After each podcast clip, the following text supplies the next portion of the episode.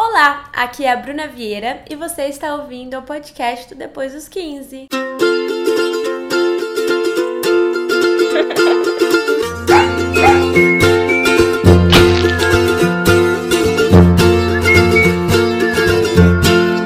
E aí, gente, eu sei que eu tô atrasada. O dia oficial desse podcast é segunda-feira, mas neste final de semana e nos últimos dias eu estava na função de ser. Calma, calma, que eu já vou contar no quadro Primeiras Vezes. O tema do episódio de hoje é como superar momentos difíceis. E quando eu falei que queria falar sobre isso, a Ana disse: Bruna, mas acho que você tá feliz demais para falar sobre essas coisas tristes. E eu falei: Ana, meu ascendente é Câncer. Eu tô sempre pronta para falar sobre coisas tristes. Mas brincadeiras à parte, eu acho que é importante a gente falar sobre esses assuntos, sobre as fases difíceis, quando a gente se sentir pronto.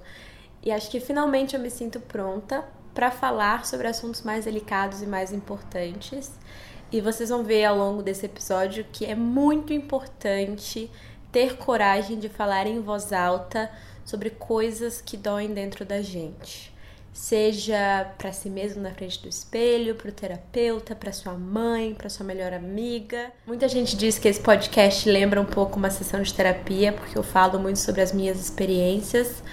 Mas a ideia é justamente inspirar vocês, porque eu sinto que a gente guarda tanta coisa que vai virando uma bola de neve, vai crescendo, quando a gente vê, a gente nem lembra mais como é sentir alguma coisa. Então, hoje vamos falar sobre sentir e também sobre não sentir mais. Toda vez que eu pego um texto meu, eu consigo dizer o que me fez começar a escrever aquela página, ou aquele post, ou aquela legenda do Instagram. E isso me faz pensar em como momentos difíceis me obrigaram a criar coisas e a transformar um sentimento em algo que fizesse sentido dentro e fora de mim. Eu acho que isso é um pouco que a arte faz, o que eu faço como autora mas eu não acho que é só quem trabalha com criação, quem é escritor, enfim, que tem que fazer isso. Eu acho que é muito importante a gente aprender a ressignificar coisas que acontecem na nossa vida. Porque a gente nasce com a sensação de que estamos aqui para viver momentos felizes, sabe? Tipo, a gente sempre foca em eu quero ser feliz, eu quero conquistar os meus sonhos e vai ser maravilhoso quando eu conquistar. Mas no fundo, isso eu acredito assim com toda a minha alma, nós estamos aqui para viver os momentos difíceis e para aprender com eles e para reagir a eles. Então a gente nunca tem o controle do que acontece à nossa volta, infelizmente não, mas a gente sempre tem o controle de como a gente reage àquilo, em como aquele nosso erro ou o erro de alguém que estava perto da gente, que era importante pra gente, é, causa impacto na, nas, nos nossos dias e nas nossas atitudes. E eu sinto que quando a gente vira essa chavinha do isso aconteceu comigo, foi uma merda, só que eu aprendi pra caramba e eu posso usar toda essa lição para da próxima vez, quando eu tiver em dúvida ou quando a vida me colocar numa situação parecida, eu saber o que agir, o que fazer, o que falar sabe? Porque eu até dei retweet esses dias numa pessoa que falou justamente sobre isso, que se a gente não aprende a lição, o universo dá um jeito de nos colocar outra vez numa situação muito parecida até que a gente finalmente entenda por que aquilo está acontecendo com a gente.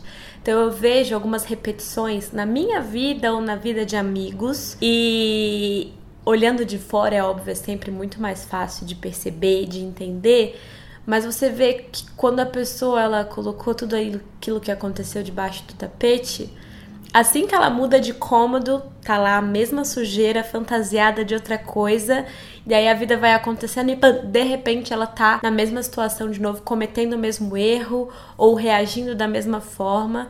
Então tem esses ciclos que acontecem várias e várias vezes. Para mim, quando acontece essa repetição, é claramente um sinal de que ainda há algo a se tirar daquela situação ou daquele aprendizado. Isso aconteceu muitas vezes comigo com relacionamentos, até tem um episódio aqui do podcast depois dos 15 que eu falo só sobre relacionamentos. Primeiro, né? É, o primeiro, foi, é, é o que fez mais sucesso. Tipo, mais de 70 mil pessoas deram play. Que vergonha, tipo, 70 mil pessoas entraram dentro da minha cabeça. Enfim.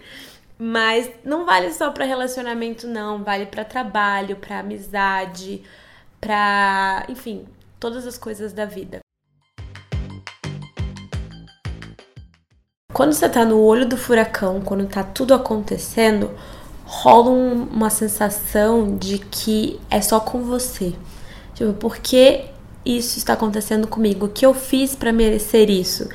E nem tudo tem uma explicação instantânea, sabe? Tipo, isso tá acontecendo porque eu fiz aquilo.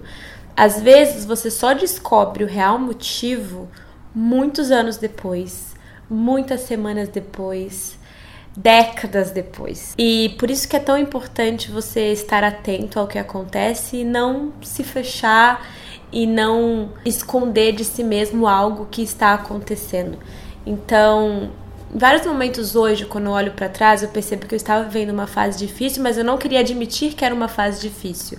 Porque quando você admite que está mal, você se torna vulnerável. Mas reconhecer-se vulnerável é uma forma muito corajosa de sair daquela situação, de falar com alguém que tem uma outra visão do que está acontecendo, do que aconteceu e descobrir um novo jeito de resolver aquele quebra-cabeça. Sabe como se a outra pessoa tivesse um jeito de encaixar as pecinhas que estão na sua cabeça? Às vezes uma frase, uma palavra ou dependendo do que você estiver passando, o medicamento do, do seu médico pode te ajudar a enxergar essa luz no fim do túnel, a pegar essa faísquinha e transformar no incêndio que vai te salvar finalmente.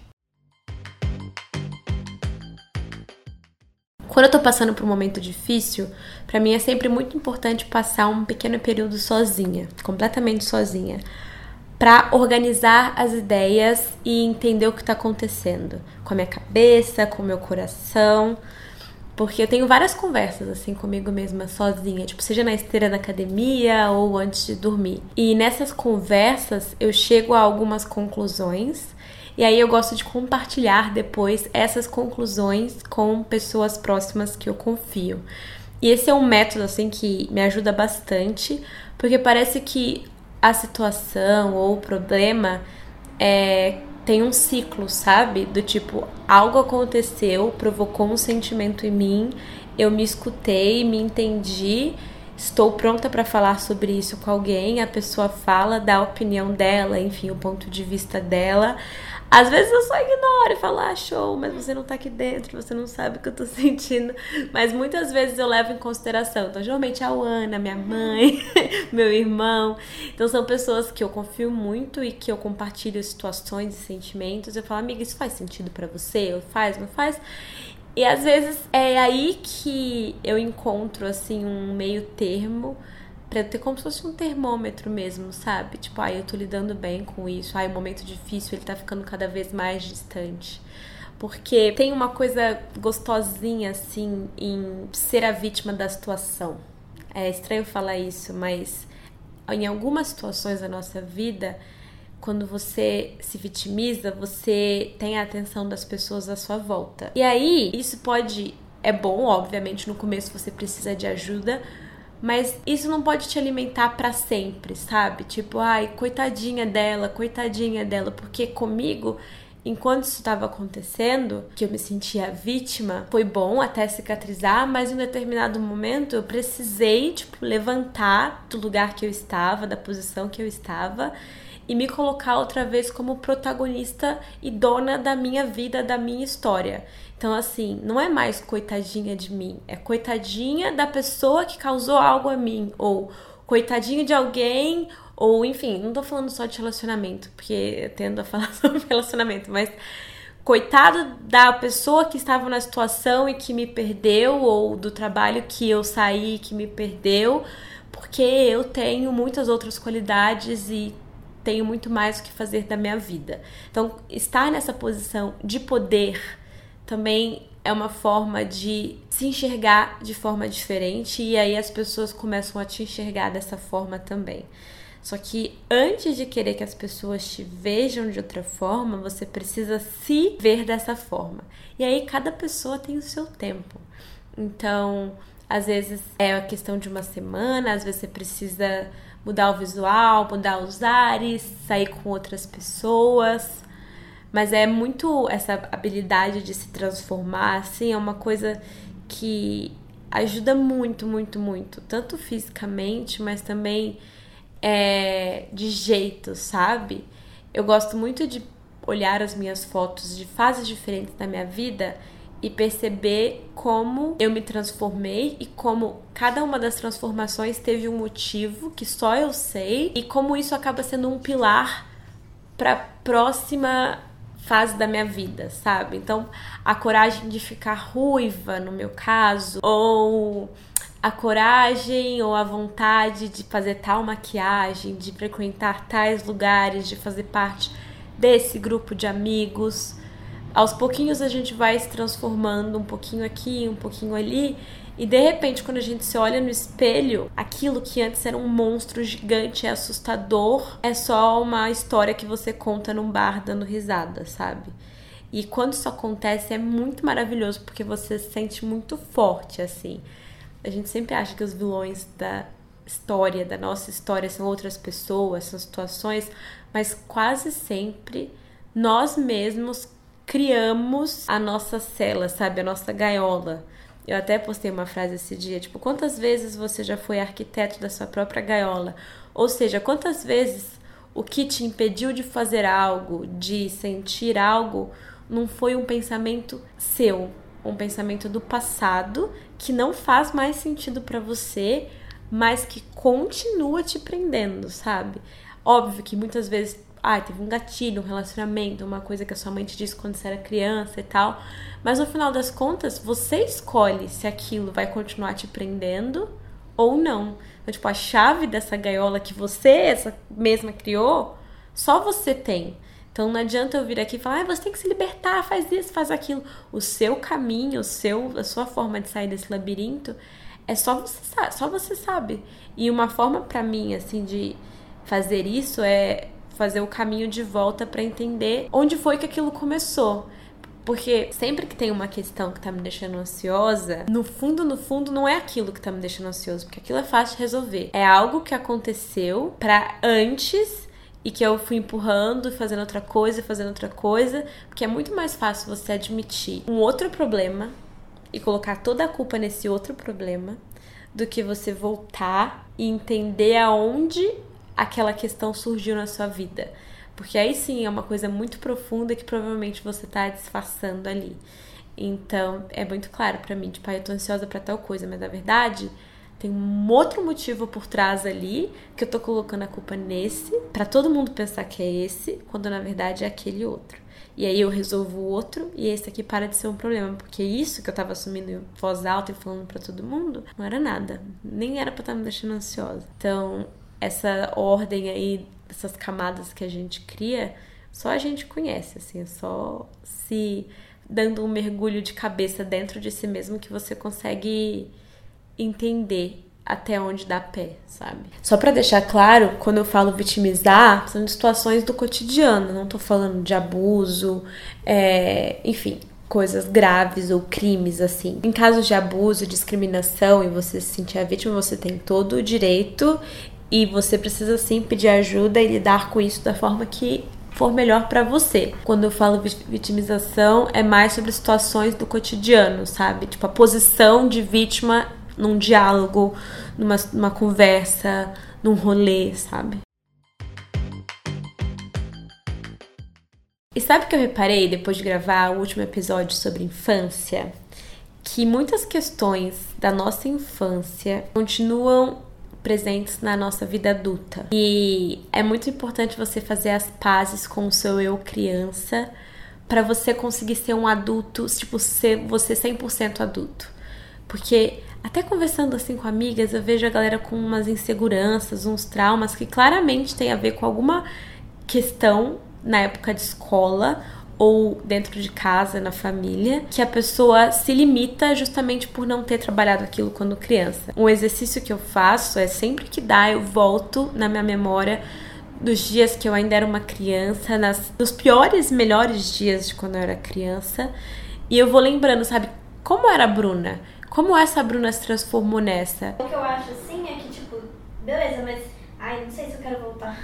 Não, mas é Porque se eu importante. voltar, eu vou, vou pensar um monte de trauma, um monte de coisa aí que eu vou ter que trabalhar aí. que Mas isso é bom, porque aí você vai ser 100% você, tipo, que você de- poderia ser. Eu sinto que Nossa, se a gente não é trabalha os nossos traumas, nós somos, tipo, 70% do poten- de quem nós poderíamos ser em A gente potencial. tá usando todo o nosso potencial, é isso? Não, porque você tem muitas versões, assim, muitas coisas.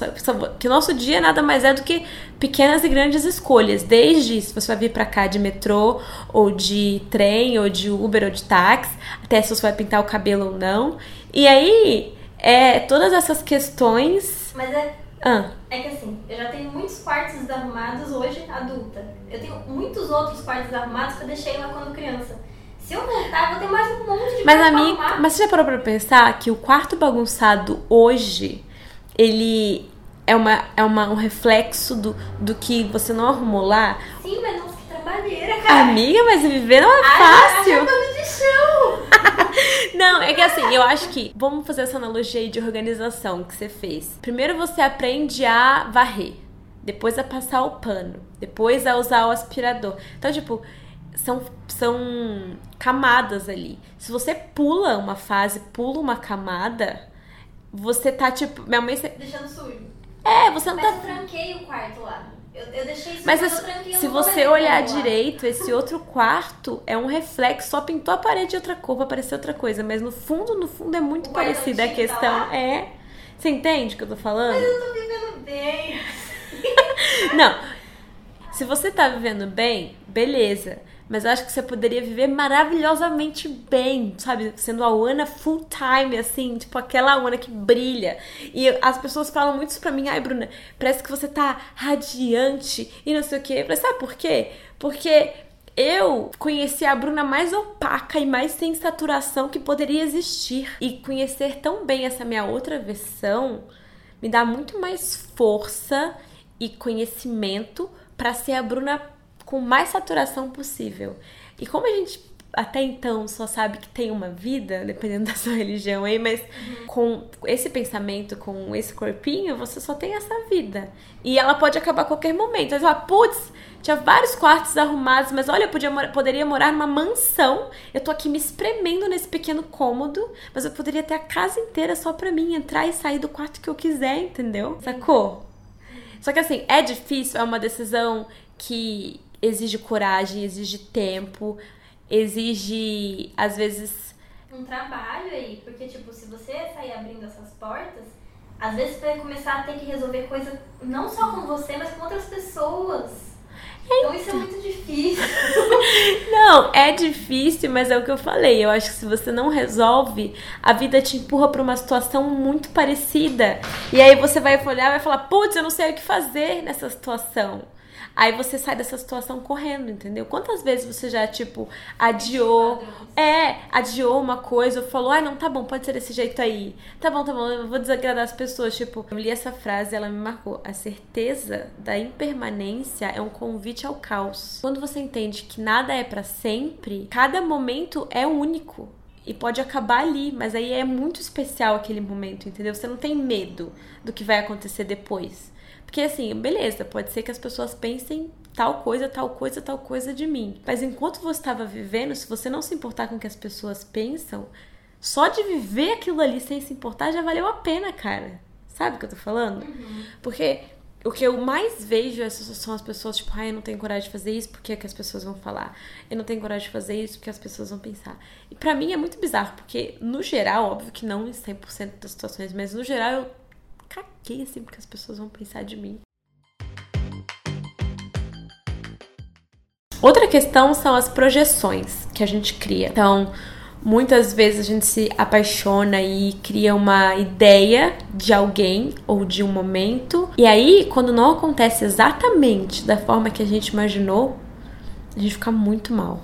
Assim, muito mal, culpa a situação, culpa uma decisão, quando no fundo o começo de tudo aquilo foi porque nós idealizamos algo gigante. Óbvio que é legal você criar expectativa e você imaginar como vai ser, só que você precisa entender onde está o seu equilíbrio em fazer isso. O meu dado que a minha vida é muito inconstante, tipo, profissionalmente, mas também com minha vida pessoal, para mim é, é muito difícil, assim, criar expectativa. E aí, ao longo dos últimos anos, eu aprendi a desligar esse botãozinho na minha cabeça. Então, no geral, assim, eu não crio expectativa. Por exemplo, no final de semana passado, fui convidada para ir no show da Taylor Swift em Paris. e eu tava indo pro Rio, e aí eu fiquei desesperada. Meu Deus, o que eu vou fazer? Meu passaporte não tá aqui. Vai dar, não vai. E assim, vocês sabem que a Taylor Swift é uma das minhas cantoras favoritas. Paris é a minha cidade favorita no mundo. Eu respirei fundo e falei, eu não vou criar expectativa, porque pode ser que não dê certo. Pode ser que meu passaporte não chegue a tempo, pode ser que não tenha voo, pode ser que não dê certo. Porque tantas vezes isso aconteceu de uma coisa muito legal quase acontecer e não acontecer, e eu sei como dói você quebrar seu coração, porque eu já. Então, quando chegou o convite, o que, que você, no primeiro momento, você faz? Você imagina. Nossa, eu dentro do show, a Taylor Swift olhando para mim e falando: Você quer ser minha amiga? Eu passando de carro em frente, a, em frente à torre. Tipo isso, sabe? Você cria o melhor cenário. É. E aí, quando não acontece, dentro da gente vai desmoronando tudo aquilo. Não! Então o que, que eu faço? A pessoa me contou, eu fico empolgada, eu fico feliz, eu uso toda a minha energia, ao invés de usar essa energia para criar expectativa, eu uso para fazer dar certo. Se eu fiz tudo que eu podia e não deu certo, beleza. Eu vivo com a certeza de que eu fiz tudo que eu podia e aquela ideia lá do show, blá blá, nunca existiu 100% na minha cabeça, sabe? Então, a chance de dar certo, do, pelo menos é, do que dependia de mim era gigante, porque eu fiz tudo que eu podia. Agora, se você gasta sua energia criando expectativa ou contando para todo mundo antes de acontecer, aí não acontece, você fica, meu Deus, como eu vou lidar não só com a minha expectativa, mas com a expectativa das pessoas que estão à minha volta, porque agora todo mundo meio que sabe que eu vou. Então, assim, nesses 10 anos trabalhando com internet, criando conteúdo, eu já fui convidada por umas coisas muito legais, muito malucas que nunca aconteceram, mas também que as pessoas nunca ficaram sabendo. E aí até eu esqueci. Provavelmente, sabe? E aí, quando é uma coisa muito legal e tal, eu sempre acredito e falo, beleza, agora eu posso ficar empolgada quando ela tá acontecendo e eu tô, tipo assim, no rolê, ou no, ou no, aer, no aeroporto, nem no aeroporto, porque o voo pode ser cancelado, dentro do avião, pousando lá.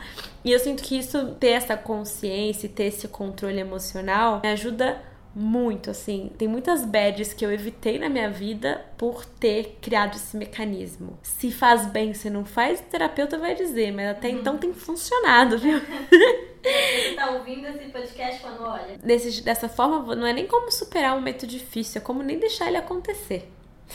Exatamente. Fazendo terapia, é, teve uma situação que eu já falei várias vezes, eu não sei se em podcast, mas eu já conversei tanto sobre isso com amigos porque me marcou muito. É, tava na minha terapeuta, indo lá semanalmente, daí eu tava de olhos fechados, assim, deitada. Aí ela falou: tem uma, um vaso aqui do lado, você já reparou nele? Aí eu fiquei: tem? Aí ela falou: não abre o olho. Ela falou: tem, o tempo inteiro ele esteve aqui do seu lado, ele é grande, ele tá do lado do móvel tal e já reparou como ele nunca existiu para você se você nunca reparou nele? Quando você entende que você decide o que fica no seu quarto ou o que fica na sua mente, você ganha um super poder. Porque você decide onde você vai usar a sua energia, o que você vai processar e o que vai fazer parte do seu dia, dos seus pensamentos. E eu sempre penso nisso, às vezes quando vem uns pensamentos ruins assim, e óbvio que tem pensamentos difíceis que são importantes, que sim, você precisa senti-los até o final, até você achar que tá pronta para seguir em frente. Mas tem alguns que só ficam ali ocupando espaço, que já te ensinou o que deveria, mas você continua mantendo ali como se fosse um animalzinho de estimação, sabe? Todo dia você joga um pouquinho de energia ali. Às vezes antes de dormir, às vezes quando toca aquela música, às vezes no trânsito, quando você, né, tá olhando a paisagem assim, aí vem aquele pensamento. Mas é muito importante você, pera, eu controlo a minha mente. Tipo, você controla o seu braço, mas você também controla os seus pensamentos. E tem alguns caminhos assim que você sabe para onde aquele caminho vai te levar. E isso acontece, tipo, com rede social, é muito simples, sabe? Você clicar em algo, você ir stalkear alguém, ou você consumir um conteúdo que você sabe que vai te deixar meio triste, mas você quer saber se ainda dói, se a casquinha ainda tá ali. Então é, é importante você entender como você tá decorando o quarto da sua mente. Quando você se sentir bem com o que tá na sua mente, vai ser muito mais fácil você se, se sentir bem com o seu quarto de verdade, com o seu corpo de verdade, que é a sua primeira casa, com os seus amigos de verdade. E aí é, essa é a organização que por mais que seu quarto esteja uma bagunça, a organização da sua mente não pode ficar por muito tempo, porque senão é um ciclo sem fim, você se acostuma com a bagunça ou você acha que não tem outro jeito e sempre tem outro jeito. Então, de tempos em tempos assim, eu tiro um momento assim para pensar onde o que, que eu tô pensando? Quais, quais são os sentimentos assim que me fazem parte da minha rotina? E aí tem algumas coisas, por exemplo, ah, fazer yoga. Eu não sei se já fizeram yoga, mas tem algumas coisas que eu aprendi fazendo yoga sobre autocontrole, sobre emoção e tal, que eu consigo muito aplicar em outras áreas da minha vida, sabe? Não só na questão espiritual. E aí é muito esse momento, uma hora de yoga, por exemplo, é muito bom me desligar de todas as questões fora da prática e voltar a focar em coisas que ao longo do dia eu não faço. E aí pode ser yoga para você, pode ser assistir uma série, pode ser ter uma conversa com alguém, mas é muito importante você ter esses momentos de vez em quando. Não sei se já aconteceu com vocês, mas às vezes eu sinto que tem tipo um nó assim no meu peito, na minha garganta, sei lá onde. E eu não sei explicar direito por quê. E aí eu chuto o dedinho assim na quina da cama. E aí eu choro, choro, choro, choro. E no fundo nem foi pela dor física, tinha algo acumulado ali. E se isso também acontece com você, não espera para você chutar a quina da cama, não. Porque dói. Ou para você amassar o dedo na porta, que nem eu.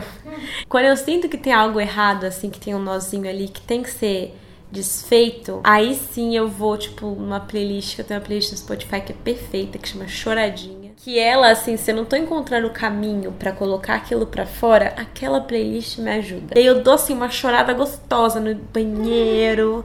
É, às vezes eu assisto um filme que fala de alguma forma do que tá acontecendo comigo. E aí eu choro, choro, choro. Chorar é maravilhoso. Porque é, é um lembrete, assim, do nosso corpo que a gente sente, que a gente tá transbordando. E é importante a gente transbordar de vez em quando. E acho que chorar é muito mais corajoso e eficaz do que gritar, do que brigar. Porque acho que quando a gente chora, a gente vai mais fundo, sabe? Eu, eu, sinto que gritar, ter umas discussões assim com alguém é meio que você não consegue falar exatamente o que você queria falar, você tá muito ali na emoção, sabe? E você tem que voltar para entender o que tá acontecendo, por que aquela situação tá acontecendo, por que aquilo é doeu em você. E eu sei que isso muda muito de pessoa para pessoa. Eu sou a pessoa que chora para tudo. Tem pessoas que ficam nervosas e brigam por, por tudo. Existe um equilíbrio entre as suas duas coisas, mas é importante você se conhecer para você entender por que, que aquilo tá acontecendo.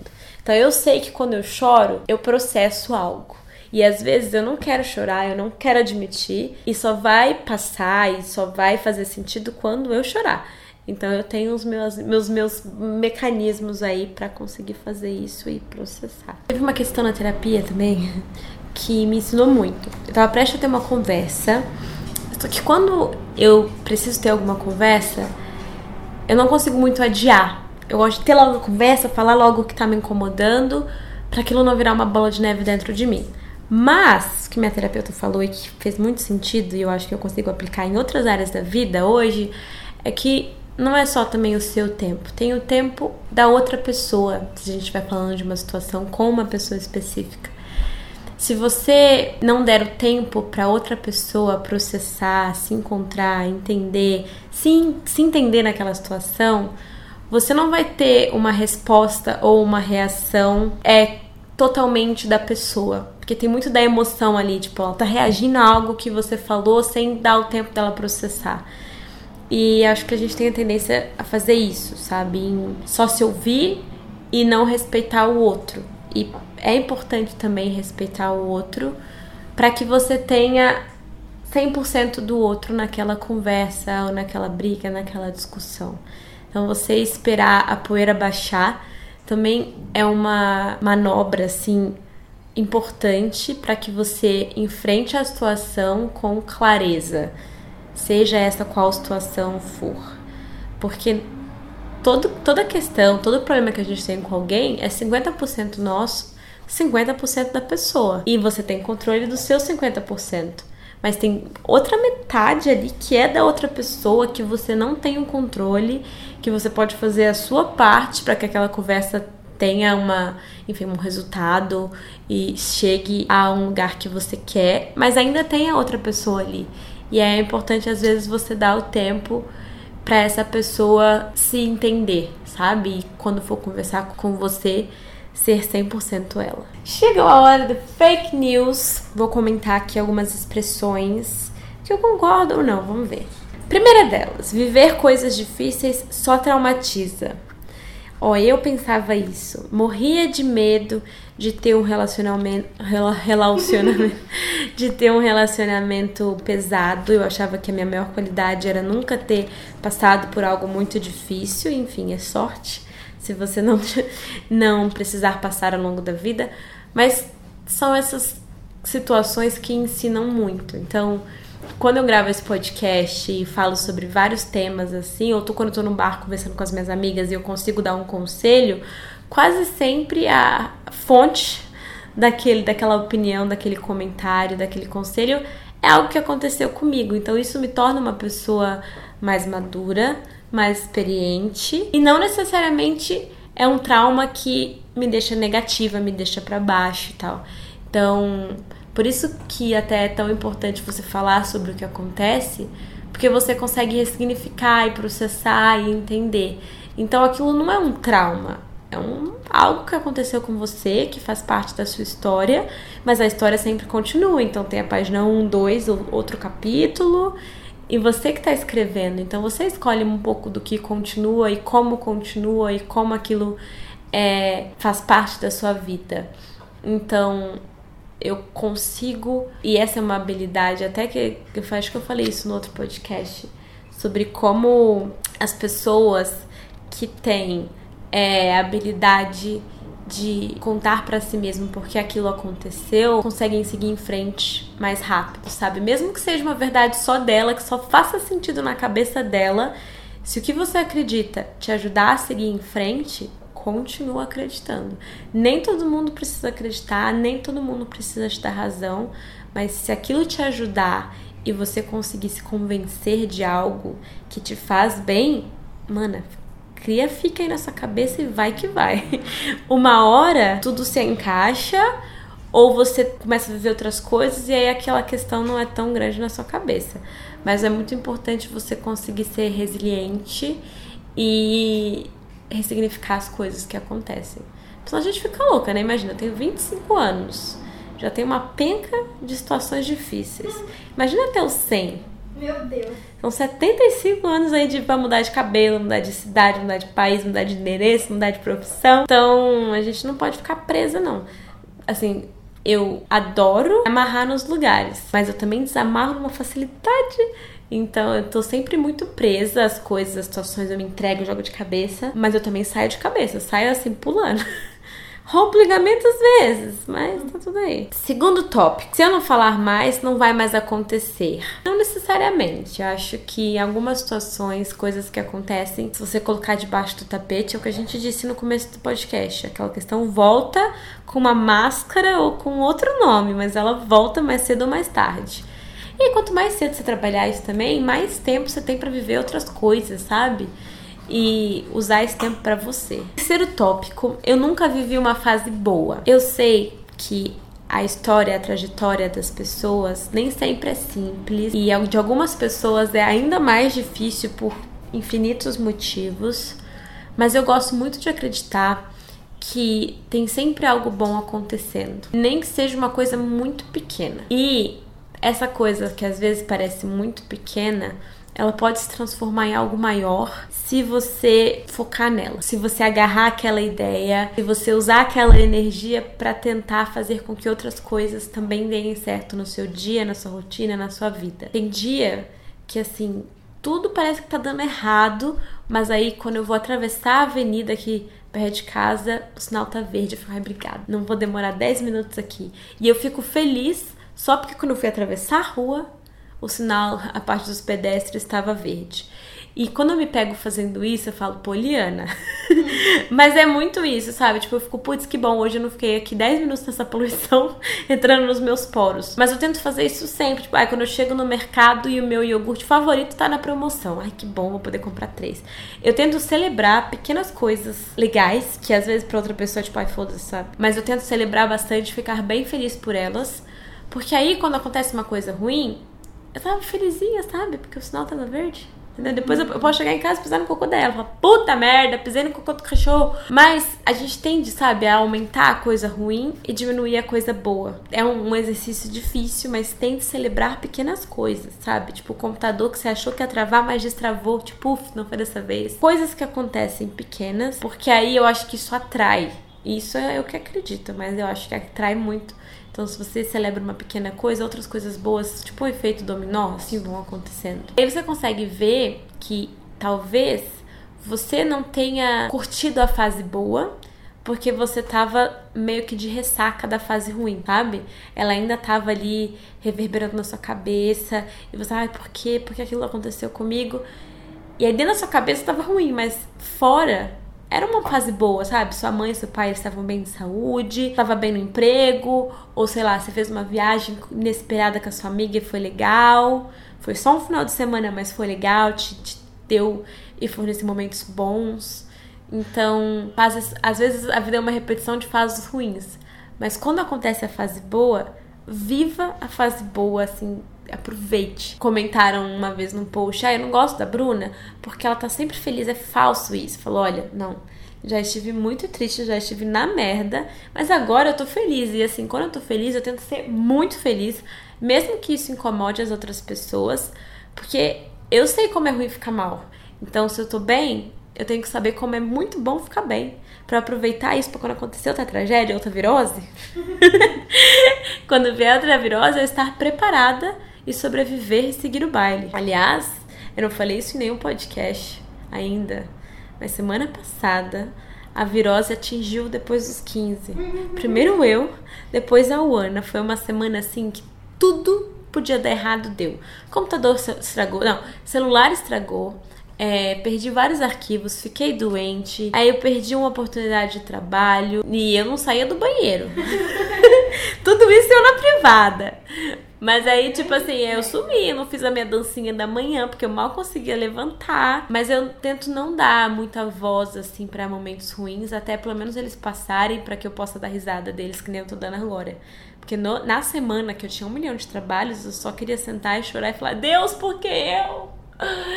Mas, enfim, foi uma merda. Mas sobrevivi, tô aqui contando no podcast. Indicações da semana tenho indicações boas para fazer para você. Fui convidada para participar de um rolê chamado Shell Open Air, que é um cinema a céu aberto, tipo aqueles de antigamente, sabe? Eu nem sabia que isso existia. Eu amo São Paulo porque coisas maravilhosas acontecem que eu nem imaginava que um dia ia poder fazer parte e está rolando. Então eu vou assistir um filme de terror à noite. Estou empolgadíssima. Eu gosto muito de ir ao cinema, eu vou menos do que eu deveria. Eu preciso colocar esse hábito na minha vida. Até ir ao cinema sozinha, date comigo mesma, que nem a Jéssica Greco fala. Mas esse foi um convite que eu recebi e eu achei que era uma coisa legal para falar aqui, caso você queira viver uma coisa diferente, inusitada. Eu vou deixar as informações lá no Insta do Depois dos 15, arroba Depois dos 15. Caso você queira fazer um date diferente ou passeio com a sua amiga. Caso você esteja escutando esse podcast mais pra frente, é, ele vai até dia 29 de setembro, então talvez já tenha passado. Mas você pode jogar no Google para ficar sabendo das próximas datas também. Outra indicação foi algo que o meu amigo Tom Ardad, que é a arroba dele, A-R-E-D-E-A-D, é, ele começou a fazer presets, acho que ano passado, retrasado, que são edições super personalizadas e ele faz para empresas, ele fez em parceria com alguns influenciadores, mas ele tem algumas que ele criou também, que ele vende, e que eu amei, amei, amei. Eu tenho os meus presets que eu uso nas minhas fotos, mas o dele tem uma pegada assim que combina muito com as fotografias que ele faz, que eu gosto bastante. Então eu deixo aqui como indicação para você, caso você tenha uma marca ou você queira organizar o seu feed e dar um toque especial nas suas fotos, é muito legal, faz uma diferença gigante. Às vezes, uma foto que você não vê nada demais e de repente ficam lindíssimas, parecendo um ensaio assim, Tumblr, sabe? Então vale a pena dar uma olhada lá no Instagram dele. E outra indicação é de maquiagem. É, depois de Euforia, achei que todo mundo começou a olhar para maquiagem colorida de uma forma diferente. Isso é muito legal.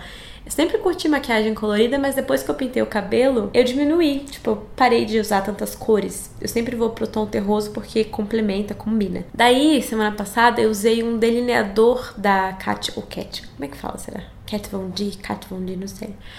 Que eu amei. Ele é azul, aquele azul bique, que é uma cor que eu gosto muito e que acho que combina com o meu cabelo. E ele durou de, de manhã, tipo 8 da manhã que eu passei, até 10 da noite. Eu tive que esfregar para tirar. Então, os produtos da Kat Von D Ed para olhos, assim, eles são muito, muito, muito maravilhosos. Eu amo e recomendo todos. Mas se você ainda tá tipo, ai, será que vale a pena investir em delineador? Será que eu vou segurar o estilo? Escolhe uma cor que você já gosta, sabe? Então, se você gosta muito de verde, se você gosta muito de rosinha, começa passando o delineador preto e depois o outro por cima. Mas quando eu usei o azul, eu usei só o azul e várias pessoas tipo, pararam na rua para me perguntar: "Nossa, que delineador é esse? Você fez com sombra?" E eu fiz com o delineador da Kat Von D. Anota o nome dele aí para você procurar ou na Sephora, enfim, Ink Well Liner. Aplicativo da vez. Baixei esse aplicativo por indicação de vocês lá no perfil que Bruna come. É, eu sempre tô falando sobre o nutriente de cada alimento, porque eu como isso, porque eu como aquilo. Aí uma leitora viu que eu compro bastante coisa industrializada e ela falou: Bru, tem um aplicativo que me ajuda bastante. É, entender o que é realmente saudável e o que só tá na embalagem ou só colocar ali uma artezinha verde para fazer a gente acreditar que é saudável e na verdade não é. Então esse aplicativo chamado Desrotulando, você coloca o QR Code ou o código de barras do produto ou você busca mesmo o nome dele e tem uma análise bem, bem legal se aquele produto realmente cumpre o que ele promete. Ou seja, se, a, se o valor nutricional dele é realmente faz sentido pro que você tá em busca. Então, tipo, ah, eu gosto muito de iogurte proteico, mas tem, você vai no mercado, tem 15 opções hoje em dia. E não é só a caloria que você tem que olhar quando você vai comprar uma coisa, sabe? É, se tem muito conservante, se tem corante, algum é, componente que só serve para fazer ele durar mais na partilha do mercado, para dar mais lucro para a empresa. Então, com esse aplicativo, você consegue descobrir que das opções que tem aí perto de você no seu mercado, qual é a mais saudável para você. Tem a versão de graça e tem a versão paga. Na versão paga, você tem acesso a algumas funcionalidades, tipo adicionar favoritos, é, organizar por ordem de classificação, mas com a versão não paga já dá para você aprender bastante. E é muito louco, tipo, eu abri um cookie que eu comprei porque eu achei a embalagem linda. Falei, nossa, isso aqui certeza que é tipo aveia, chia e quinoa. Fizeram esse cookie assim, a mágica. E quando eu fui ver, na verdade, ele tinha vários componentes ali que nem eram tão saudáveis assim. E que um outro que tinha uma embalagem mais simples fazia muito mais sentido e até era mais barato. Então, você acaba economizando e comendo melhor com a ajuda desse aplicativo. Tem para Android, iOS, e ele foi desenvolvido por nutricionistas. Então você aprende bastante sobre o que você está comendo. Chegou a hora do primeira vez. E essa semana o tema é muito especial, porque eu vivi algo único. Eu fui madrinha de casamento de um dos meus melhores amigos, o Gabriel Simas. Ele casou aqui pertinho de São Paulo E foi um casamento especial porque o Gabi é gay, ele casou com o Marcelo. Para mim, honestamente, é normal, um casamento, simplesmente um casamento entre duas pessoas que se amam. Mas quando eu compartilhei fotos, posts desse casamento nas redes sociais, eu fiquei muito impressionada em como as pessoas, mesmo me acompanhando, porque eu falo bastante sobre isso de forma bem natural, as pessoas se incomodaram, sabe? Tipo, ai, você não pode postar vídeo de dois homens se beijando, não pode postar foto. Tipo, gente, são duas pessoas se beijando, é amor. Assim como todos os outros casamentos que eu postei pessoas se beijando naturalmente, né? E foi uma cerimônia linda, uma festa que durou até 5 da manhã no outro dia. E a experiência de ser madrinha foi muito especial. Primeiro porque eu entendi que eu sou tão especial pro Gabi quanto ele é para mim, porque enfim, é um número pequeno de pessoas que você convida. E foi muito legal participar da cerimônia nós, madrinhas, formamos o arco-íris com os nossos vestidos que é o símbolo da bandeira gay. Eu lembro muito da minha mãe falando: ai, Fulana foi madrinha do meu casamento, sabia? Fulano. E aí agora eu fico pensando no futuro. O Gabi vai, tipo, falar com os filhos dele e falar: olha, a Bruna foi madrinha do nosso casamento. Tipo, ah! É muito lindo fazer parte da história de outras pessoas. Seja dando um conselho ou vivendo momentos. Só que o casamento é uma data muito especial. Então, para mim foi mágico fazer parte. Eu fiquei. A Ná até postou. Era lindo ver a carinha da Bruna, que ela tava assim, virando a cabecinha, chorando, emocionada, claramente muito feliz. E eu realmente estava. E eu tava muito ansiosa, com medo de cair até chegar no lugar que eu precisava chegar. Eu fui segurar. Ah, um conselho para você que vai ser madrinha: não segure seu vestido demais. Porque eu fico com tanto medo de cair que nas fotos meu vestido ficou todo enrolado, igual rocambole. Mas um rocambole verde. Mas tudo bem, o importante é que não cair. Meu tornozelo tá de pé. Tá de pé, não. Tá no lugar. E nesse exato momento, os pombinhos estão viajando para Maldivas, para as Maldivas tudo para mim. Se você quiser acompanhar todo esse casamento e a lua de mel e esse amor lindo, segue aí Marcelo Klein e Gabi Simas. Ou você vai no meu feed que eu marquei ele em todas as últimas fotos. Se você quer uma inspiração assim de um casamento lindo, emocionante, clica lá que você vai se apaixonar. É hora do peça da vez. E essa semana eu queria conversar com vocês sobre plataforma. Eu estou completamente viciada por sapatos com plataforma, principalmente tênis.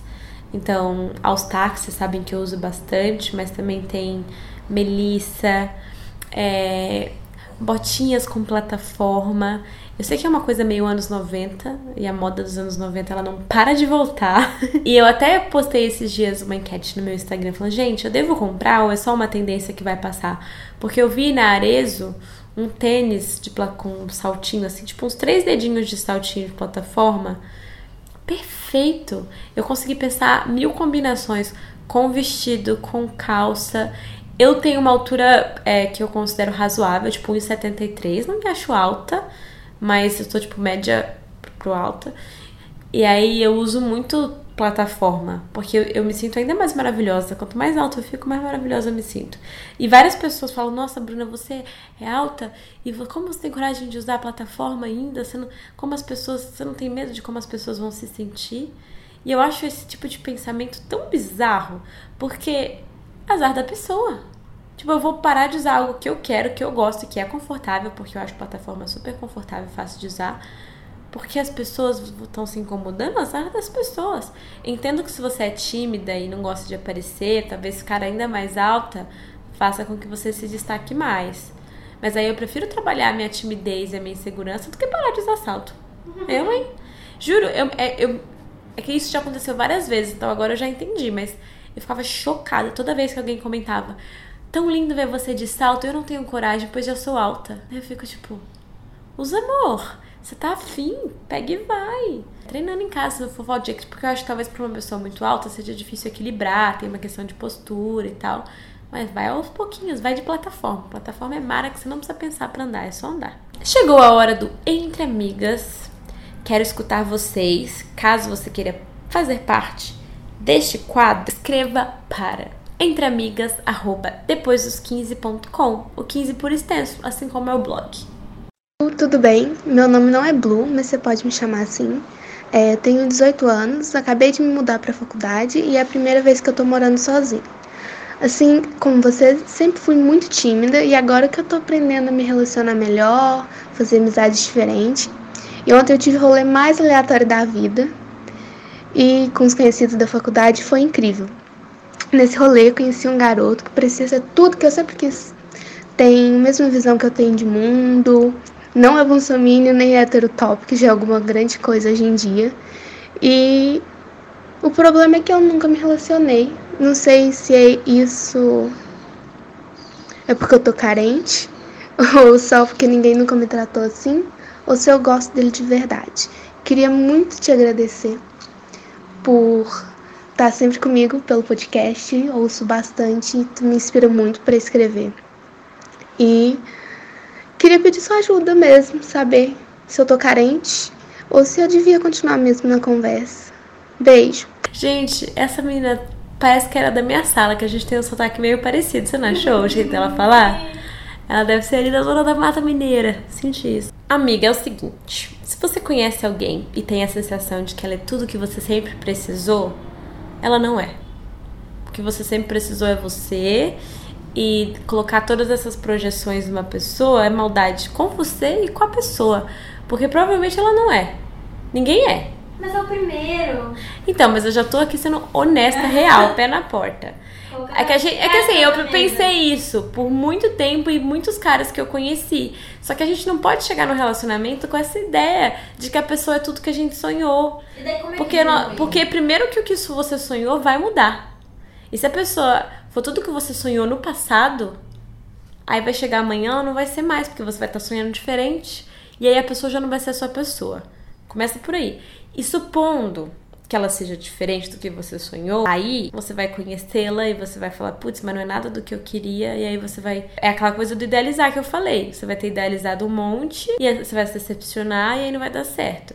Eu acho que você tem que chegar e falar, putz, que pessoa diferente. Não necessariamente diferente de você, mas que pessoa interessante, sabe? Tem algo nela que me provoca, que me deixa curiosa. Mas é diferente. É ao contrário, né? Ela falou que as visões de mundo batem muito. Não, eu sei, mas de jeito de ser. Visões de mundo eu concordo até, eu acho muito importante para um relacionamento dar certo. É a coisa mais importante, as pessoas que terem valores parecidos Então, e tudo mais. casada. Só que se você coloca toda essa projeção em cima da pessoa, eu acho que começa errado. Vai aos poucos, entendeu? Tipo assim, ah, é alguém que eu tô conhecendo. Vamos ver se ele me merece. Eu, eu já conheço alguém assim hoje em dia. Vamos ver se ele, se ele merece todo o meu reino. Mas assim. Que eu batalhei anos para conquistar. Ela já tá. Ele ela que já lute. tá- Exato, mas ela, ela já tá criando, assim, a expectativa. Como que ela diminui esse volume? Se o volume já tá aumentado? É que eu tô pensando assim, eu, porque eu sinto que como eu tenho alguma experiência, quando eu conheço alguém, na minha cabeça eu já te faço a minha leitura, assim, ah tá. Isso aqui é isso, isso aqui é aquilo, isso aqui é aquilo. Quando você não tem essa leitura, tipo assim, essas outras experiências pra se basear, não tem outro jeito, você tem que viver. Tem que se apaixonar. Às vezes vai quebrar a cara, às vezes não vai. Eu tenho a teoria de que você é bom você ir com um pezinho de cada vez, mas sempre ir em frente. Se você quer sentir uma coisa, sinta, quer beijar, beija, quer sair pro rolê, sai, sem ficar tipo, ai, será que vai dar errado? Se você não fizer nada, vai dar errado com certeza. Se você fizer algo, pode ser que dê certo e pode ser que dê errado. Mas, tipo, a não história você já tem, que é só você ficar dentro do seu quarto, sabe? Pode sair e viver. Só que não coloca tanta expectativa, tanta projeção. Porque ó, todas as vezes que eu mais quebrei a cara foi quando eu mais me enganei. Então, assim, não se engane em achar que ele vai ser tudo que você sempre precisou. Porque não vai, e eu acho que é maldade colocar esse peso todo em cima de uma outra pessoa. Ele vai ser tudo que ele sempre quis ser, e se for se, se coincidir com alguém que faz sentido nos seus dias, show. Aí formou, né? Aí você me chama pra ser madrinha do casamento. Imagina que ele é uma piscina e daí não tá calor. Você tem que ir devagarzinho. Porque se você achar que tá muito calor. Ai, amiga, amei isso! Que... Amei, Não sei, amei. você tava falando, eu pensei nisso. Tava piscina, falando, né? tudo. Eu, é Se casa... você achar que é tipo é muito verão. Mas as pessoas não falam que pra você acostumar com a água gelada tem que pular de uma vez? Ah, mas daí fudeu. é verdade, né? As pessoas falam isso mesmo. É, se for com o pezinho. Daí dói. É verdade. Ai, é verdade, amiga. Não deu? Essa analogia falhou. Não, mas é, nesse caso, ela tá achando que a água tá quentinha, então por isso que ela vai pular de cabeça. Mas não, não tá quentinha. A água do outro às vezes esfria do nada. Então, esfria do nada. às vezes tem um monte de, de garfanhoto lá dentro, sei lá. Eu ia falar piranha, mas as pessoas entendem errado. É, que aí você pula e acostuma com a água. Mas aí faz o quê? Você acostuma. Vou te falar uma pessoa que se acostumou com a água, minha irmã. Tu afoga. É, Então é assim, vai, no- vai até onde der pé. Aí quando você aprender a nadar, tipo, quando você for. Só vá pro fundo se você souber nadar de volta. Nossa, boa, boa. Entendeu? boa. Se não, fica no raso, que você ainda pega uma corzinha. Ótimo. Ai, que horror. Oi, Bru. Oi, Awana, tudo bem? Eu sou estudante do quarto período de jornalismo, só que a grande paixão da minha vida, meu sonho, é seguir a carreira na área de aviação. Eu fiz o curso de comissária de bordo, EAD, depois eu fui para São Paulo, fiz o treinamento na selva, concluí o curso em maio, só que para fazer parte, participar da seletiva de emprego, eu preciso fazer uma prova antes para meio que ser apta a exercer a profissão. Só que eu tô surtada. Porque eu abro as apostilas, eu começo a chorar, eu entro em pânico, não sei direito o que fazer. E eu fico vendo todo mundo da minha turma falando, ai, fiz a prova e passei. Sabe, parece que eu tô estagnada pra dar o próximo passo, tipo, pra realizar o meu sonho. Eu não sei o que fazer, não sei nem, tipo, explicar direito, é uma coisa muito louca, sabe? Porque eu já passei por tanta coisa e eu não consigo, sabe, dar espacinho, porque a prova é cara, eu vou ter que gastar com passagem de novo pra ir pra São Paulo, porque eu moro no interior, né? Assim como você, eu sou do interior, eu sou mineira. E aqui não tem, então vou ter que viajar de novo, gastar dinheiro. Eu tô desesperada, eu não sei o que fazer. E é meu sonho, meu Deus, me ajuda, Bruno. Beijo. Tá arrasando no podcast. Querida, um beijo pra você. Olha, eu me identifico muito com o que você falou, porque eu acho que eu tô vivendo algo parecido. É, eu acho que isso é um pouco síndrome do impostor, sabe? Quando a gente tem no fundinho assim a sensação de que a gente não merece aquilo, de que a gente não tá pronto, de que vai dar tudo errado e que vai ser um desperdício de tempo. E eu também queria saber o que fazer. Ainda mais que o dela tem um. eu- Tipo, além do, do impostor, tem um custo envolvido, né? Ela fica pensando, nossa, vou gastar tempo, dinheiro, vou ter que ir É. até São Paulo, e se eu não conseguir? É, porque é difícil, é difícil lidar com a frustração depois, sabe? Tipo, eu falhei outra vez. É melhor você lidar com. Assim, a gente tem essa sensação de que é melhor lidar com. Ah, não era pra ser, não era pra ter ser mesmo. Do que ter tentado, tipo, tentar e falhar outra vez, sabe? Então, gente, o sentimento, tipo. Mas ela não falhou ainda, né? Ela não, não aconteceu. É, então, Não mas aí dá um medo. Mas aí esse- eu acho que esse sentimento de ainda não aconteceu, parece que a culpa não é dela de não ter dado, dado certo. Porque não deu certo nem errado, não deu. Entendeu? Uhum. Porque aí quando ela fizer a prova, ela vai saber se deu certo ou errado. Se ela não fizer, ela vai, tipo, ainda. E eu não sei também o que fazer, eu tô A outra perdida. situação que, que eu me vejo parecida dela foi quando eu fui tentar o visto americano, assim, que eu também, também tava com medo de tentar, ia gastar dinheiro, nananã, e, e se não desse? Porque já não tinha dado uma vez, só que no meu caso já não tinha dado uma vez. Ela não tem nem essa experiência negativa anterior, assim, de, de falar, tipo, já não deu uma vez, eu tenho medo de tentar de novo e não dar de E se novo. você já for pensando assim, beleza, vai dar errado, mas eu vou usar essa primeira Ai, vez. Eu acho ruim. Eu vou usar essa primeira vez pra entender como é e da segunda vez. E com o pé na porta. Ai, eu acho ruim, porque eu acho que você tem, tem sempre que pensar que vai dar certo. É? Sabe aqueles negócios Sei. tipo segredo? Você tem que mentalizar dando certo. Certo. É. Mas daí é tipo. Não sei. Não, essa, essa aí né? eu não sei a resposta mesmo. Que se souber, me fala. É, daí, é, porque daí você cria expectativa, né? Se você pensa que vai dar certo. Mas eu acho assim que ela não tem. Tem que se jogar, não tem o que fazer mesmo. É, uma- é outra piscina aqui que ela vai ter que pular. São muitas piscinas aqui. Não, mas eu entendo muito o sentimento dela. Mas eu, eu acho que como eu li, tipo, como eu lidaria com a situação é assim, tá bom. Pensando que vai dar, é porque eu sempre penso o pior cenário.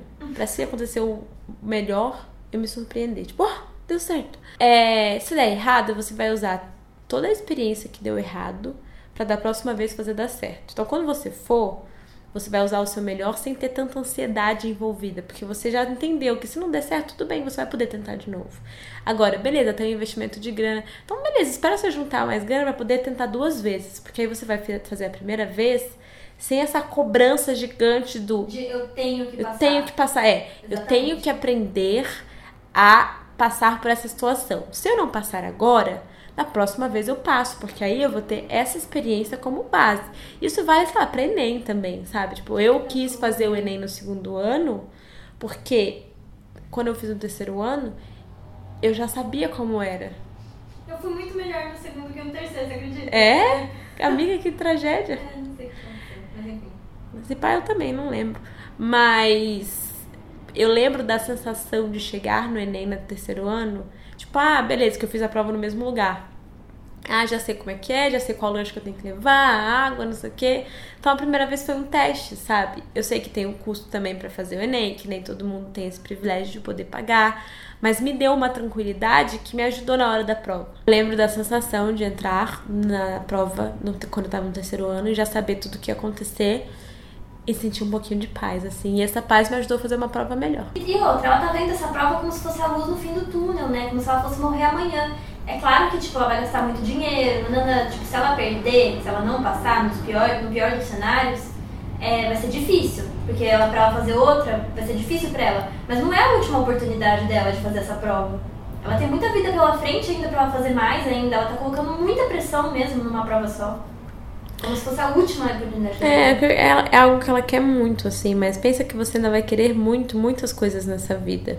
E se essa coisa não der certo, você vai achar outra coisa que você quer muito, vai se dedicar até fazer alguma coisa dar certo. Oi, Bru, tudo bem? Eu estou no terceiro ano do ensino médio e tive que abdicar muitas coisas para poder centrar todo o meu foco nos estudos. Com isso, eu acabei de deixar de fazer exercícios regularmente. Eu sempre fiz balé, academia e esse ano não consegui fazer nada disso.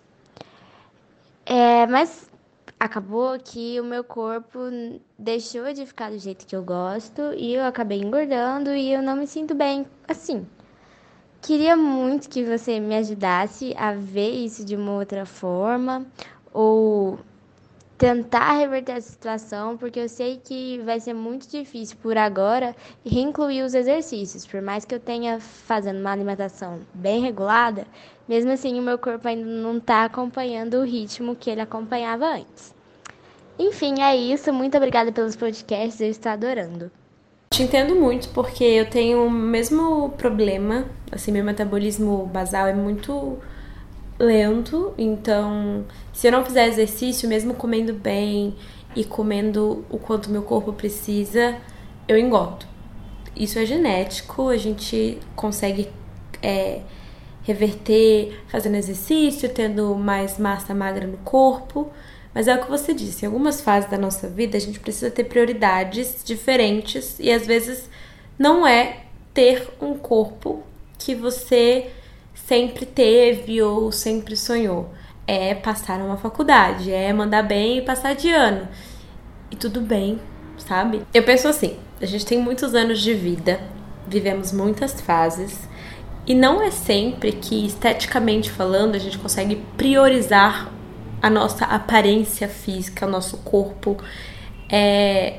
Então, tem toda essa pressão que todo mundo sofre, nós mulheres sofremos mais. Fiz um, um episódio inteiro sobre isso. E o que eu queria te tranquilizar é que tudo bem você estar certíssima em focar em passar de ano e mandar bem no ensino médio para entrar, enfim, fazer o que você quiser, não sei se é para entrar na faculdade ou trabalhar, mas isso não se sinta mal por ter isso como prioridade. Fiz a mesma coisa. Quando eu mudei para São Paulo, meu foco era fazer o blog acontecer era juntar grana. Então todo o meu era escrever, todo o meu foco ia para o trabalho. E foi justamente por ter feito isso e não e foi justamente por ter feito isso que hoje eu consigo ter como prioridade o meu corpo da forma que eu quero. E se eu tivesse feito isso naquela época, provavelmente ia chegar um determinado momento no futuro que eu não ia ter grana para pagar as coisas que eu tenho que pagar hoje, sabe? Então, não se cobre tanto. Tenha assim em mente que sempre que der é legal você fazer atividade física, não só pela parte estética, mas porque é gostoso mesmo, libera endorfina, você vai ficar é, mais empolgado e ter mais energia para executar as outras coisas. Encontre um espacinho na sua rotina, tipo, ah, eu preciso estudar uma matéria. Será que você não consegue é, um audiobook daquela matéria para você escutar na esteira? ou numa caminhada, dar uma voltinha na pracinha, ou aquele caminho que você fazia de carro, será que você não consegue fazer a pé? Subir a escada do seu prédio? Tem umas substituições que a gente até esquece que é atividade física que você pode fazer e que não vão ocupar tempo na sua rotina. Mas se você achar que isso te cansa, tipo, ai, chega a noite, tô muito cansada, não consigo e tal, tudo bem.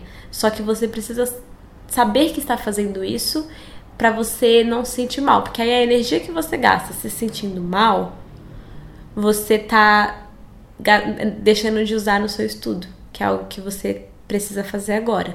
Então estude e aí quando você tiver no momento da sua vida que você tem mais tempo, aí sim você prioriza seu corpo se isso for importante para você. É isso. Acabou? Acabou. Ah, não. Ah, não, já acabou, passou muito rápido. Pior é que eu tô vendo aqui que eu acho que talvez esse seja um dos episódios mais longos. é, acho que tinha muita coisa que eu queria falar, mas eu falei a parte mais importante. É, se você tá vivendo um momento difícil, peça ajuda. Não se sinta é, fraco por fazer isso. Só de ter escutado esse podcast até o final, você já é um vencedor. Se você quiser bater um papo sobre isso, estarei lá no Insta do Depois dos 15 comentando esse podcast com vocês. Eu sempre faço um post para que a gente troque uma ideia e acho que esse assunto, dado que eu criei o blog para superar o momento difícil, tem tudo a ver com a gente. E é isso. Um beijo para vocês, boa semana. Volto segunda que vem nesse mesmo bate local. Tchau.